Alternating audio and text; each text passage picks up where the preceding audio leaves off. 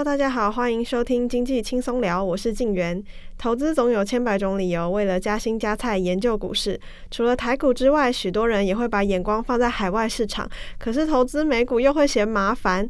我们今天邀请到《双宝妈买美股》的作者 Dana 来跟我们聊聊，到底是什么样的操作手法可以让我们月月加薪三万？那我们欢迎 Dana 老师。嗨，各位听众，大家好，我是 Dana。那我想要请老师跟我们聊一下，平常都是如何投资才能达到每个月加薪三万？嗯，我个人比较喜欢不要一直盯盘，可以很轻松的操作，因为我也是属于懒人嘛。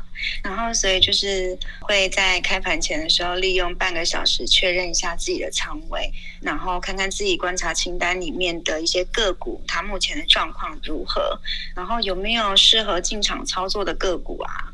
那其实这些动作当然也可以在假日的时候，就是比如说周末的时间，也可以去做这些功课这样子。然后，如果说呃你的观察清单里面有可以操作、可以进场的，那你就是呃。去设定好，因为美股它比较方便的是，它可以设定好进场单跟停损停利单这样子。所以如果说有可以进场操作的，那就可以设进场单跟停损停利单。那如果还不适合进场的话，我就会先设一个叫做到价警示。那到价警示就是哦，如果到这个价位了，它碰到这个价位了，那就可以发通知给我，那我就可以再去看他说，诶，他到这个价位，我就可以准备要进场这样子。对，嗯、不过最重要就是还是要做好风险控管啦。对啊，老师平常都只有投资美股，台股的部分都没有吗？对，完全没有碰台股。为什么呢？为什么不会想要先从台股试试看，然后再往美股去呢？为什么一开始就进入美股？其实，因为主要是像以前不投资的时候。然后常常会听身边的朋友说，投资台股就是他们常常会跟我讲说，就是也是希望我去做投资，然后就会跟我讲说他有内线消息，那我就会觉得说，哎，怎么可以就是有这种消息面？我就会觉得台股它真的很容易受到人为的操控，那再加上当然就是。也是觉得说，呃，要投资当然就是投资大的啊，就是比如说像美股，它的市值就是全世界第一大的嘛，第一大经济体这样子，所以也会想说，那就是去投资像这种相对的比较不容易被操控，然后成交量也相对的比较大的一个市场这样。所以才会去投资美股。那一开始投资美股的时候，啊、老师是透过国外券商，还是是透过国内的券商？呃，我一开始就是透过国外的券商。我知道很多人都会担心国外的券商很多很多的问题。第一个问题就是会想说啊，国外的券商，我要我要我英文要够好。可是其实现在已经。嗯、呃，因为你也知道，就是很多中文语系的一些投资人，那呃，国外的券商、美股的券商，为了要抢这些中文化的投资人，那他们就是把不管是开户的界面呐、操作的界面呐、甚至他们的客服。都有中文客服这样子，所以其实关于中文这一块，我觉得真的不用担心说哦，你英文不够好，所以会很会不敢开户，会不知道说开户之后，呃，界面是英文，也不知道怎么下单，都不需要担心这些问题，因为它现在全面的中文化。那再来就是会直接从美股券商下手，就是因为我知道说，就是台股要投资美股的话，必须要透过台股券商的什么副委托，那副委托。好像它的手续费就相对的还蛮高的，可是，在美股里面的手续费，其实，在现在目前已经都降为零。那在这么低。相对的，就是没有手续费的状况之下的话，当然就会先思考在美股上面做美股券商做开户，直接做投资，就是享有自主性。对啊，台湾这边的那个付委托，应该就是说，哎，台湾这边的券商收一次，然后国外海外的券商也要再收一次，然后买跟卖都要收，所以对啊，我觉得相对不划算。那也。而且很多人就会担心说，就是是不是呃，因为我之前有听说，我朋友他好像是就是在台湾用付委托，然后可是因为他不是即时的，也就是说他今天呃请券商下单，可是可能成交的价位就不是他看到的最好的价位。那我觉得这样子还蛮吃亏的啊。那倒不如你自己自主性的自己去进出场，那这样子是不是也比较方便、比较快速？然后而且国外券商，因为像前一阵子我有一个同事，他才去汇款，然后汇款，他就是跟我讲说，这样子我们资金放在国外会不会不安全啊？其实也不用担心这个问题，因为。呃，国外券商其实他们的监管制度也相对的严苛，也比较谨慎，所以像我们的国外券商都有受到那个美国证券投资保护公司，就是 SIPC 跟 FINRA 都有受他们的法规监管，所以其实很多时候不需要去担心这个问题啦。我觉得直接在美股券商开户会相对的方便，而且快速及时很多。只是说要去汇款的时候比较麻烦。其实你到现在啊，像我现在就是，我只要一次去临柜汇款，我之后全部都是线上汇款，我就不需要再去临柜，就设定好就好了。我记得之前的那个临柜的电汇费。还蛮高的，要一千到一千二。可是现在好像相对的，因为为了要抢客户吧，现在好像已经降到五百块了。我觉得整体上来讲都是还蛮鼓励大家就是去开美股券商。现在其实都还算便便利，而且就是你只要一次汇款，然后之后就是直接线上呃设定好，然后线上就可以直接做入金的动作。对啊，就不用再去领柜，不用跑银行了，现在很方便。那老师是用哪一家海外券商？海外券商是？其实我三大券商我大概都。我都有开户过，TD 啊、oh.，First Trade 啊，然后 IB 啊，我全部都有开户过。那早期就是用 First Trade，那是最简单的嘛，它是最便捷的，嗯、就是应该是说它的画面，呃，操作界面是最简单的。嗯，那可是其实它就是因为太简单，所以其实相对很多资讯就没有办法取得。那后来转到 IB，然后 IB 的话就是盈透，呃，IB 是盈透证券。那盈透证券它就是。怎么说？它的操作界面，呃，开户其实都都很方便，可是主要是操作界面上的话，它就是相对的比较复杂一点，嗯、对，就是不是那么的直观、直觉性的去做操作。后来到 TD 的部分的话，TD 它的线图就是很清楚、很明、很能够就是让你很快就上手，然后。嗯做一些技术分析啊，你都可以很方便。那再来就是它的下单的那个界面也非常的就是直觉性哦。所以老师现在都是用 TD。对啊，而且 IB 我记得 IB 它呃它有一些缺点啦，就是包括比如说它的报价，它必须要订阅。嗯。如果你每个月没有到。呃，没有到，好像是你的交易量没有到多少，还是你的资金账户资金没有到一个额度的时候，你是要被 charge 那个订阅费的报价订阅费。可是 TD 不用，TD 它就是你只要非专业投资人，那他就会直接给你就是即时的报价。那如果我们现在手上资金有限，就一般小资族资金有限的话，老师会建议用什么方式来投资呢？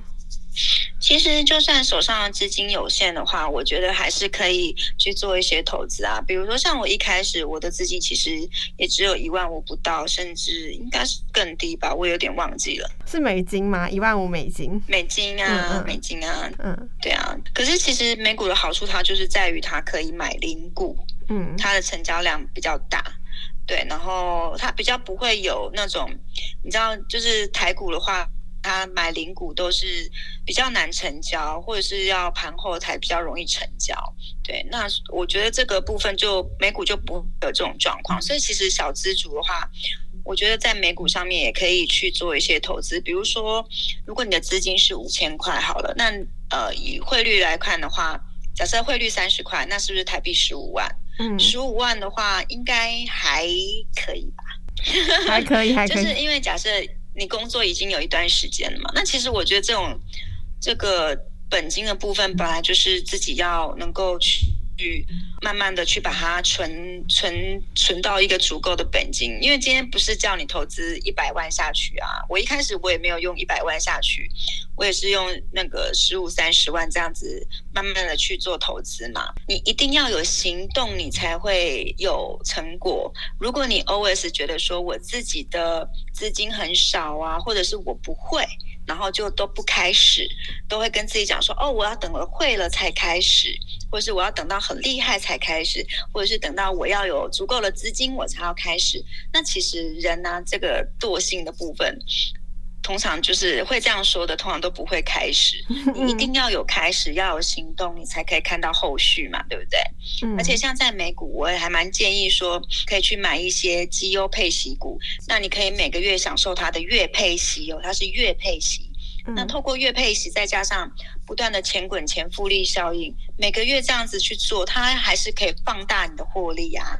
对吧？比如说像有一些像是 REITs 这种高配息股，或者是像其他像其实 SPY 就是大盘的 ETF 那档，其实它也可以操作，因为它 SPY 长远来看，十年还是十五年的投报率是十五趴，将近十五趴。对啊，那其实你看你持续不断的这样去做，你还是可以把你的获利滚到一一定的程度啊，因为复利效应其实是很可怕的。对啊。那老师是觉得就是比较偏好操作短线还是长线，还是都有？我目前是都有，因为呃，当你短线获利，呃，像我的话是短线获利，比如说我可能我这个月获利了一千美金好了，我就会把一千美金去投入我的高配息股。嗯，让我自己利用获利去转到那个配息的部分去做复利效应，去放大我的获利，这样子。嗯，对啊，所以我目前的方式就是短线搭配长线的部分，然后都要去做，因为其实像。我会帮我家宝贝，我有两个宝贝嘛，然后我就会帮他们做 SPY。我刚才有提到 SPY 的存股，或者是 O 的存股这样子。对啊，我就是把我的获利转进去存股这样。那短线的话，主要是怎么操作呢？短线的话，就是。呃，我个人因为我比较是技术分析派，当然我挑选的标的也都是属于比较大型的一些绩优股啦，就是不是那种仙股那种 penny stock 那种，嗯，就是比较大型的，成交量比较相对高的一些个股。那去搭配它的线型的分析，比如说像是我个人比较偏好的三角收缩，或者是区间盘整，或啊、呃、所谓的区间盘整就是台湾人常常讲的箱型。箱型突破或者箱型盘整那种。对，我比较喜欢那种心态。那当它有所突破或者是有所跌破的时候，我就可以做进场的动作，这样子。对啊，美股的好处是它多跟空都可以操作，还蛮便捷的。不管台股或美股都有风险，但是你就是要做好你自己的风险控管。只要你做好你的风险控管，其实都是很好的投资啊，对不对？你还是可以听得到，呃，很多就是台股的投资人，就是比如说有谁谁谁啊，获利百万千万啊，这种人大有人在啊，对吧？嗯。所以其实真正，呃，在美股上面的话，其实美股的获利应该是说，嗯，我投资美股不是因为消息面嘛，我希望是呃可以自己去做分析，对啊，而且就是美股大部分都台股很多就是消息面，或者是它很容易受美股或者是陆股的影响，因为台湾很多代工厂。比如说像是所谓的瓶盖股啊，特斯拉或电动车的概念股，或是现在很流行的什么元宇宙概念股，然后低频卫星概念股这些。其实它都是为了，呃，这些跨国企业或者是美国企业做代工啊。那既然这样的话，你为什么不直接投资概念股的源头就是美股？美股嘛，对不对？嗯。所以其实会选择投资美股，主要是因为不是因为它获利高出特别多，而是因为它毕竟它是龙头，它是领头羊，那它是全球第一大经济体。我们当然是希望可以跟着领头羊走，才是最及时的啊。总不能每次都被人家影响，然后很容易就是起起伏伏的呀。所以这是主要投资美股的原因啦。那所谓的懒人投资，其实我觉得你只要有去做，我觉得都是很好的一件事情。因为现在毕竟利率这么的低，你存在银行里面真的就被通膨都吃掉了。现在通膨超级通膨六趴哎，对啊，你那个投在银行或者是或是邮局那种。定定存好了，也只有一趴，那其实你的钱会慢慢变薄，所以我觉得我非常建议大家就是把钱拿去做投资，然后你就算去买基金也好，或是买 ETF 这种所谓的懒人投资都好，可是其实你买这些东西，你都需要做一些配置或转换嘛。那再来就是基金相对于 ETF，其实会相对比较麻烦，也比较不及时。所以 ETF 的话，其实它就是所谓的基金证券化，它交易相对的快速。所以投资大盘的 ETF，像是 SPY，我觉得也都很好啊，因为 SPY 它其实就是长期看涨。你看。美国的股市从最早期一九六八年前两天又创新高嘛，对不对？嗯，它长期看涨的趋势之下，我觉得其实只要你搭配定期定额的投入，十年、二十年下来，我刚刚有说，十年、二十年下来，它的投报率也是很惊人，有十五趴。你通膨六趴，它你还是有获利九趴的部分。所以我觉得很建议大家，就是只要你肯。有开始有行动的去做，我觉得懒人投资，你投资在 ETF，我觉得都很好。对啊，像我自己也会帮我家宝贝去做存股的动作，这样子。对啊，哦，美股的话是有些券商也可以设定定期定额，是吗？对，而且它的那个配息你可以再投入，因为我记得台股好像没有这个功，没有这个功能嘛。美股的话，它可以做一个。股息再投入的动作，也就是说，你当你比如说今天假设你领到了股息一百美金好了，你就可以把一百美金再投入去买这一档个股。嗯，那买到这档个股之后，它是不是下一次配息的时候，你的股数就变多了，所以你的配息也跟着就变多，所以慢慢慢慢这样子一直滚，一直滚，一直滚，所以你的股股数会越多，你的配息量就越高，所以慢慢的你的那个复利效应就会爆炸性成长，非常的惊人，这样。哦，可是我觉得，因为市场很长，就是杂音很多，大家会比较害怕说，哎、欸，我是不是买在高点？我是最后一个呃山顶上的韭菜，或者什么什么的。其实像我个人的话，因为我就说我有我有一部分是短线进出嘛，那我自己短线进出的话，嗯、我就是。我是设定好停损停利点，那我们会透过一些技术分析的部分下去做你的进场点的决定，这样。所以其实现在我的停损金就是设两百，然后去做出场的设定，就是停停损金跟停利就是一比一，也就是说我每一次，其实我每一次都是一百两百这样慢慢赚。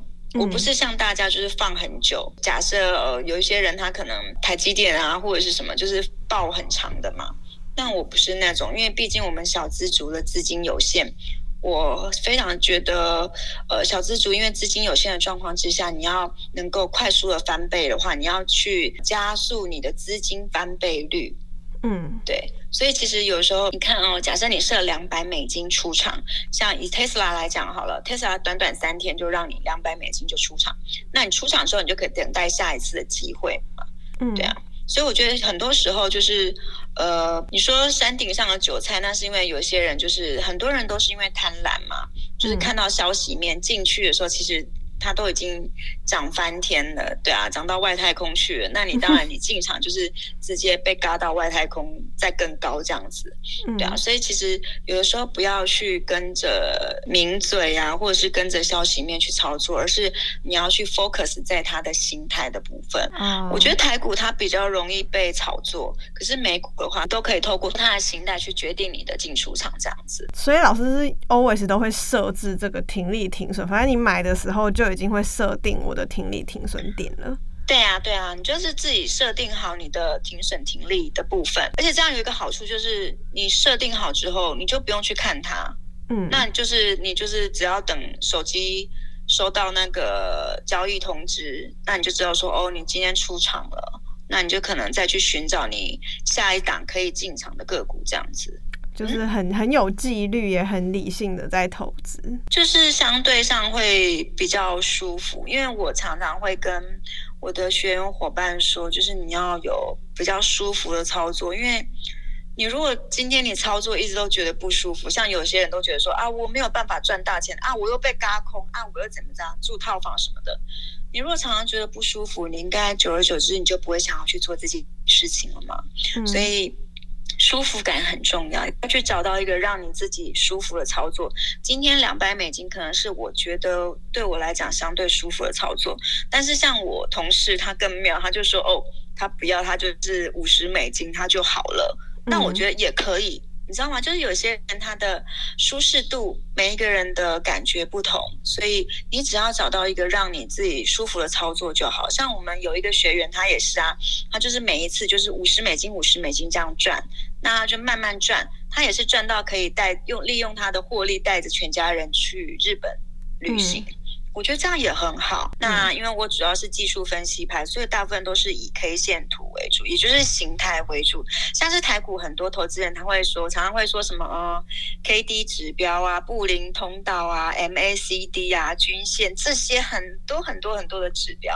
嗯，其实我都不太去看它，因为我觉得那个都是所谓的落后指标，就是就是给你参考而已。而不是用这些指标当做你的进出场判断。我认为啊，觉得呃，进出场还是要依据你的形态，也就是说 K 线的形态为主。嗯，那所谓的 K 线形态，就是基本上就是要有收缩。什么意思呢？就是比如说像橡皮筋啊，或者是马拉松跑者，你一直跑一直跑，你橡皮筋一直绷得很紧。但是你总是要有放慢速度，要有调整的时候嘛，不然你橡皮筋疲乏，它是不是就没有办法，没有那个弹性？所以你要去调整它，让它休息一下，让它放松收缩一下，这样子再弹上去，或是再往前冲的力道就有了嘛。所以个股也是要这样子，你就是让它，比如说它，比如说可能往上涨的时候，它冲冲冲冲冲了一大段之后，你要让它稍微拉回休息一下，放松一下，收缩之后。它如果出现一个所谓的箱型盘整，或者是所谓的三角收缩，这都是相对好的形态，所以我会根据形态去做进出场的判断。这样子，形态的部分就是要去看线图。你才会比较了解说哦，线图呃，我所谓的三角收缩是长什么样子？这样，老师可不可以稍微跟我们聊一下操作美股期权的方式是什么样子呢？其实很多人都会觉得说，期权选择权是一个很可怕的东西。它的确是，如果说你没有做好风险控管，它可能也是它的风险会很高。可是就像我说的，我们要先去做好你的风险控管的部分嘛。那期权。份的话，也是我目前有在做的一些操作。台湾的话，其实也有一些选择权，对吧？我记得台湾的选择权好像大部分都是大盘指数的选择权，而且它是属于欧式的选择权。所谓欧式选择权就是到期当天才能够履约的，可是美股的选择权呢？它除了是大盘的期权，它也有个股的期权。比如说像特斯拉，它有自己的选择权；苹果它有自己的选择权。像这一类的，那它的好处就是它跟台股的那种欧式选择权不同，美股的选择权是可以在到期日之前，在任何时间点都可以要求卖方去履约。嗯，所以这个是不太一样的部分。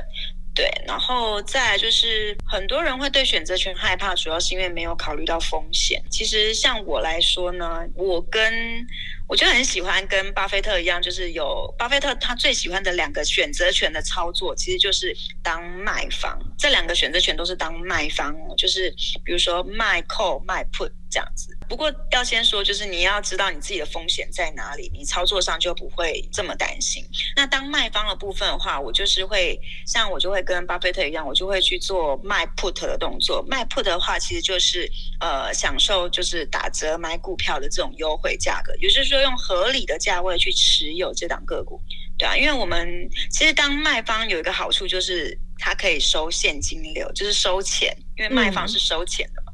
嗯，你就可以享受先收钱的这种乐趣，这种这种爽度，对。所以当卖方的话，我就会先做，比如说我会先做卖方卖 put，然后去打折买股票。比如说像假设好了，假设我们可能苹果它现在是一百七十五嘛，那我可能去卖一个，比如说一百六十块的 put，那到时候到期的时候我。呃，我卖这个 put，我可能收了，比如说假设我收十五块好了，我是不是我在一百六承接它？我是不是相对于我打折，我有打折，从一百七十五到一百六。我有打折下来，我有收了十五块嘛？那十五块是不是相当于是让这个股票打了九折？然后我在一百六十块相对合理的价位去收到这档股票，收到 Apple，对不对？嗯，它的概念就是这样子。我就是用卖 put，然后去享受打折买股票的优惠。那等到我承接到了 Apple 之后，假设我用一百六十块承接到了 Apple 之后，那我承接之后呢，我再去卖 call。嗯，卖 call 的概念是什么？卖 call 有点像是我们出租股票去收现金流，嗯、有点像出租房子，call 就像是一个房子好了，我就卖一个 call，我就是把我的股票当做房子一样出租出去。嗯、那比如说我可能呃 Apple 这一档我一百六承接，对不对？我可能卖在两百块的 call。嗯，那假设我一样收十块钱好了。嗯，那到期日的时候，如果说它超过两百块，我是两两百块卖出去，我获利多少？价差获利是不是两百减到一百六，嗯，我用两百块卖出去嘛，我就是赚了四十块。可是我的我还有先收了十块钱进来，所以我总共获利是五十块。嗯，所以我就利用这样的方式去。呃，不断的去呃打折买股票啊，那再去出租股票收取现金流，用利用这样的方式去做操作。其实巴菲特他也是用他最主要的选择权操作也是都用这两个方式这样子。哦，对啊，那一定要来试试看。可以参考看看。你 如果真的搞懂它的话，你就会知道说哦，所以其实我们在讲 put 啊、讲 call 的部分的时候，我们不会去讲中文，因为讲中文真的非常容易让大家错乱。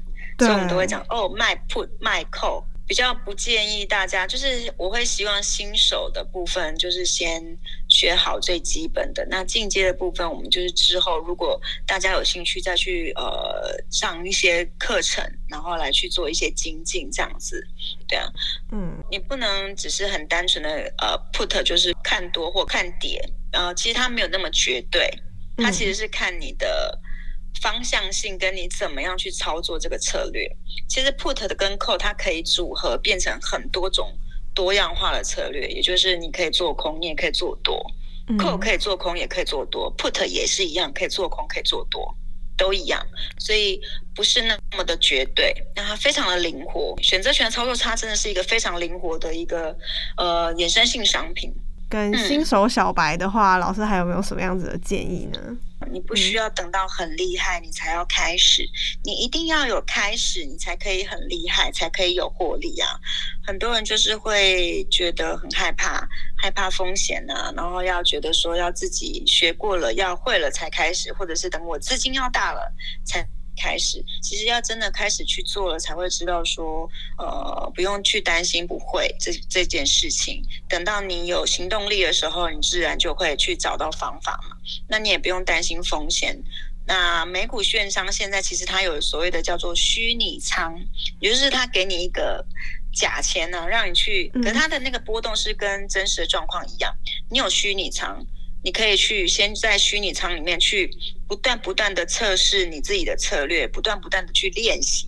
透过这样的大量练习、大量犯错、大量学习，你不需要去市场直接缴学费学那些经验。你在虚拟仓里面，透过不断的练习跟经验的累积，你就可以让自己达到稳定获利。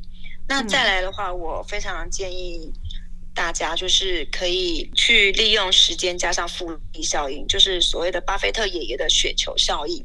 他利用时间，就是你要及早投资，然后再加上复利效应。你就可以钱滚钱，嗯，然后去创造你的不断的增长的财富。呃，巴菲特其实他有九十九 percent 的财富是在五十岁以后他才赚到的。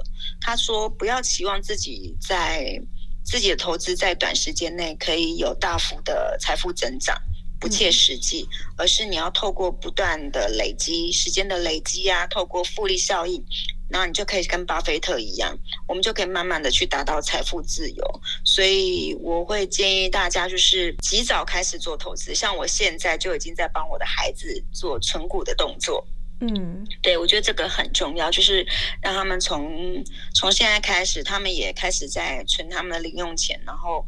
不断的就去就去投入美股，然后去做存股的动作，这样子，就从现在就开始。那等到他之后，像我就有算过啊，如果我的书里面第四章我就有说，像他们这样子，呃，透过不断的存股的动作，他们四十岁平均可以领出八万块。当做生活费，嗯，那就都不用工作。对啊，我就觉得说，OK，就是你一定要及早开始嘛。对啊，你看，如果他们及早开始，现在就已经开始的话，他们而且我给他们设定的条件是每年只要存一万块台币。